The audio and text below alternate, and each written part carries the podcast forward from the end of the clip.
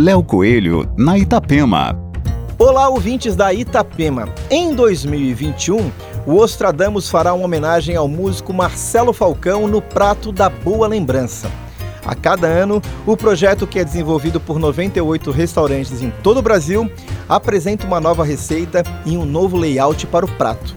A reverência criada por Jaime para esta edição é genial.